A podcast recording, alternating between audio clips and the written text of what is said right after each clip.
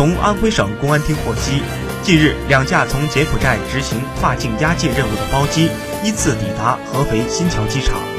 二百多名民警押解一百一十六名电信诈骗嫌疑人陆续走下舷梯，这标志着安徽淮北警方办理的一起跨国打击电信网络诈骗案件取得圆满成功。今年七月，有市民称其被人以炒虚拟货币的名义诈骗七十六点四万余元。八月，刑侦支队副支队长戴志军带三人赴柬埔寨摸排窝点，因突发心脏骤停牺牲。目前串并案件四十余起，涉及全国二十个省市，案值一千一百五十四万元。这是安徽警方抓捕人数最多的一起跨国电信网络诈骗案。